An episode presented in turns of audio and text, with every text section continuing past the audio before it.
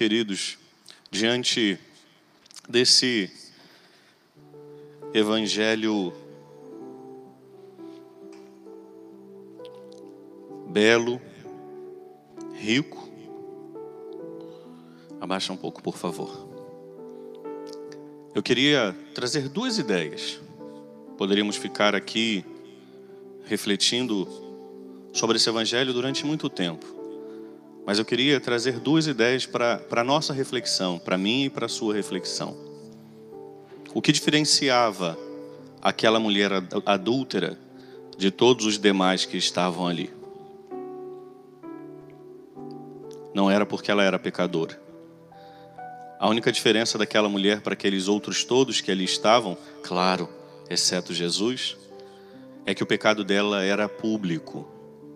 O pecado daquele povo era escondido, guardado, vivido em segredo, feito às escondidas.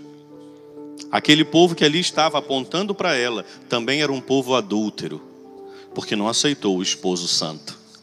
O esposo ali estava e a igreja não o tinha entendido ainda. Aquele povo, aquela nação santa, aquela parte que Deus tinha separado para ele como herança, não aceitou o esposo, se prostituía de outras formas. Mas era velado, porque eles cumpriam as leis, os mandamentos, valia o que estava escrito. A única diferença daquela mulher para aqueles todos outros é que o pecado dela era público. Quantas vezes, ainda em nossas igrejas, quantas vezes, ainda em nossas pastorais, quantas vezes, ainda em nossos grupos, agimos dessa forma. Apontamos, julgamos, excluímos, queremos apedrejar e por vezes apedrejamos com palavras, com julgamentos. Nada diferenciava aquele povo daquela mulher, exceto que ela tinha sido pega, pega em flagrante adultério. Ela foi flagrada, ela não sabia que seria descoberta. Às vezes nós nos escondemos tão bem que os nossos pecados não são descobertos. Então, queridos, que nós tenhamos a graça de encontrar Jesus como aquela mulher encontrou. Que maravilha! A pior de todas, a que não merecia nada e que estava pronta para morrer, foi aquela que saiu dali salva e liberta ganhou uma vida nova porque teve uma experiência com o amor de nosso Senhor Jesus Cristo. Quem dera Deus tivéssemos nós essa experiência desse encontro tão profundo e tão fecundo que mudou a vida daquela mulher.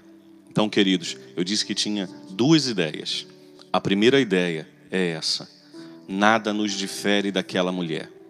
Muitas vezes a única a única diferença é que os nossos pecados são ocultos na maioria das vezes nós os escondemos. O pecado daquela mulher era público. Que possamos nós ter esse encontro com Jesus. E a segunda ideia, a segunda ideia que eu queria trazer para você e para mim, para que pudéssemos refletir nessa noite, é a seguinte: Jesus estendeu a mão para aquela mulher, porque ninguém antes tinha estendido. Ninguém ainda tinha entendido aquilo que o Senhor convidava. Que beleza, Jesus estender, primeiro ir lá no chão e trazer aquela mulher e colocá-la de pé.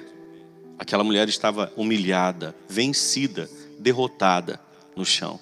Jesus foi ao encontro dela e a palavra diz que de pé ela ficou no meio deles. Que possamos aprender com Jesus, ao invés de apontar o dedo, de julgar, de condenar, que tenhamos a coragem de estender a mão e de levantar colocar de pé. Agora, que tenhamos muito cuidado, porque hoje em dia o mundo, o mundo tem agido não como Jesus, levantado a mão e colocado de pé. Não. O mundo tem simplesmente fingido que não estava vendo. Quem pegou aquela mulher em adultério poderia muito bem fingir que não viu e deixá-la em pecado e condená-la aquela mulher muito mais do que a morte física, a morte eterna, a condenação, a danação ao inferno. Hoje muitos têm agido assim, fingido que não estão vendo o erro dos outros. Conivência, ou como diz o ditado de minha velha e, e, e santinha avó, que no céu tenho certeza que intercede por mim. Ela dizia: quem tem telhado de vidro não joga pedra no telhado do outro. Infelizmente, muitos jogam, não jogam pedra porque tem telhado de vidro e não é por misericórdia. Que tenhamos a coragem de estender, de estender a mão, de colocar de pé, de convidar uma vida nova. Não é fingir que não está vendo. Não é ser conivente com o pecado do outro, porque não foi isso que Jesus fez com ela. Jesus dá uma ordem para ela e diz: Minha filha, cadê aqueles que, que, que te condenavam? Não estão mais aqui. Então Jesus diz a ela: Nem eu te condeno, mas de agora em diante não peques mais. Jesus deu uma vida nova àquela mulher e convidou a uma conversão de vida. A partir de agora, não peques mais.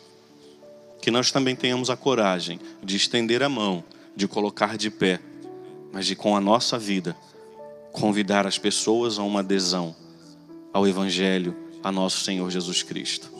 Não ser conivente, não fingir que não está vendo, mas de trazer e de apresentar Jesus. Aquelas pessoas trouxeram aquela mulher e colocaram-na diante de Jesus, não foi para apresentá-la a ele, foi para pegá-lo em contradição.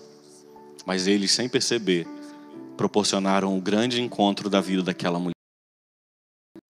Que a sua vida e que a minha vida proporcione, não por maldade, não por crueldade, não que queremos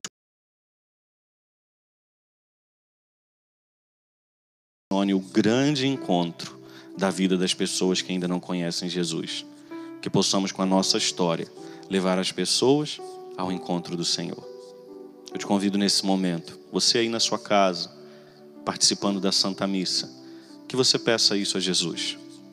Jesus, dá minha graça. Primeiro, Senhor, de não ter um olhar que julga, que condena, que lança no inferno, mas que o meu olhar seja de misericórdia que eu possa olhar, Jesus, com o olhar que o Senhor olhou para aquela mulher, conivente com o erro dos outros. Que eu não finja que não está acontecendo ou que é normal, porque os tempos são outros e agora as coisas mudaram. Não, Jesus, porque o Senhor é eterno e a tua palavra não muda. Jesus, que o meu olhar de misericórdia, para que eu possa trazer as pessoas à tua presença e para que eu possa apresentá-las ao Senhor. Que o meu coração, Jesus, saiba amar, acolher como seu coração. Que você possa pedir isso ao Senhor na sua casa. E que você possa dizer isso a Ele. Dá-me a graça, Jesus, de que com a minha vida eu possa apresentar as pessoas ao Senhor. Não quero julgá-las, quero amá-las, mas também não quero deixá-las no erro, no pecado, como se aceitasse, como se fosse algo normal mas que a minha vida, Jesus, possa apresentar as pessoas ao Senhor. Que você que está em casa possa pedir também isso a Jesus. Dá-nos a graça, Senhor, de viver essa experiência.